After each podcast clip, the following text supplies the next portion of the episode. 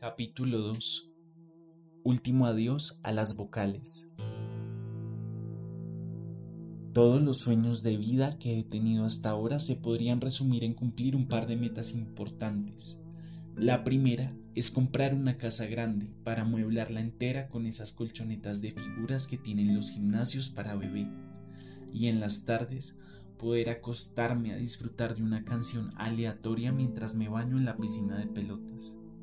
La segunda es comerme un pay de manzana en una finca que tenga una cabaña rodeada de paja, mientras toco el banjo y voy vistiendo una camisa roja a cuadros que combina con un jean roto.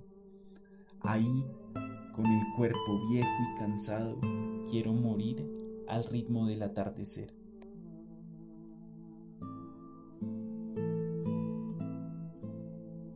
De las cosas más bellas de la vida son los misterios que esconde. Uno particular es soñar y lo fascinante que resulta distanciarse de las nociones temporales y espaciales de la cotidianidad para entrar en un estado en el que cualquier cosa puede suceder. Yo soñé que estaba en aquella finca y que aún no me había muerto.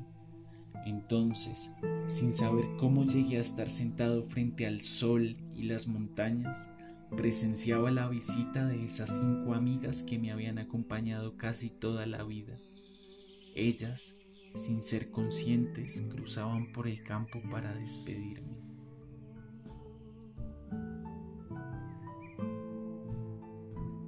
¿Cuántas horas faltan para que se ponga el sol? Le pregunté a la primera, quien pasó con prisa tal vez porque debía llevar el pan antes de que se le enfriara y perdiera ese olor encantador.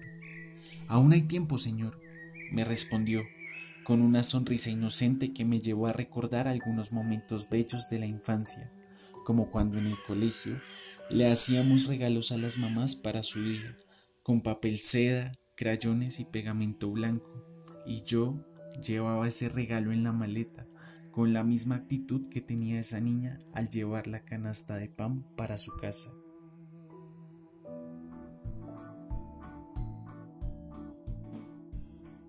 El sol sigue visible. Probablemente es la hora perfecta para una reunión entrañable entre amigos o familiares, como esas que yo solía tener los martes conmigo mismo, cuando no había mucho más por hacer que sentarse en el sofá y ver cómo la difuminada luz bañaba las cortinas azules del taller.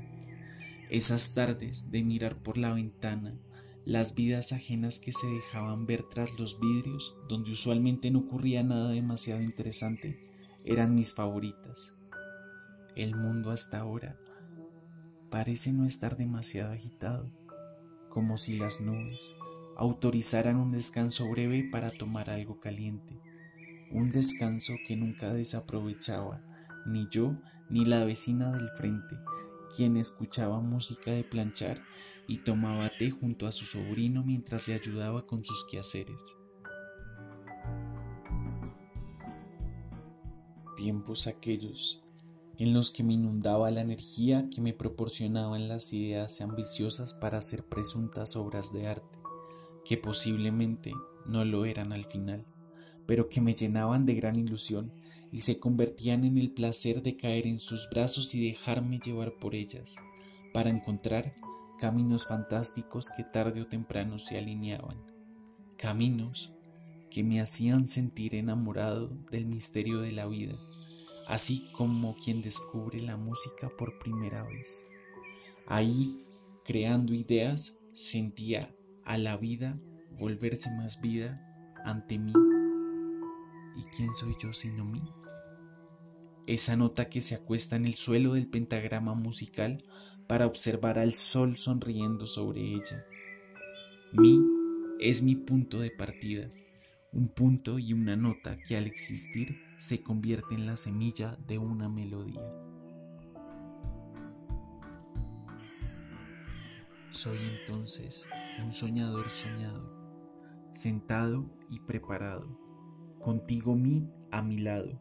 Somos un par de ancianos que han huido de la vanidad y se han entregado al deleite de disfrutar, de comernos cada bocado con placer y dejarnos crecer las barrigas. estamos mejor que la pobre viejecita y nos hemos llenado de gustos, de toda clase de recetas sofisticadas o sencillas o tradicionales, como por ejemplo los tamales, que a estas alturas nos han engordado y ya no somos corcheas. Somos un par de redondas que se toman sus cuatro tiempos antes de partir al infinito. Cae la tarde de la misma forma que caen mis lágrimas de nostalgia, pacientes, sobrias y mudas. Otra vez una nube, otra vez se ha perdido. Mi alma se posa frente a mi cuerpo, como una cámara frente a un espejo, y sonríe, tal vez por tu causa, solamente por tu causa. Tú Eres una semilla que cayó, que luchó y que germinó, y luego de eso perdió la cabeza y se volvió artista. Se mudó a una finca y se sentó en una silla para ver una puesta de sol. Tú, ¿qué estás esperando? Si ya ha llegado la hora de partir. Nos vamos en dos ruedas, nos vamos por el ferrocarril. Tú, un viaje al cielo con escala en Perú.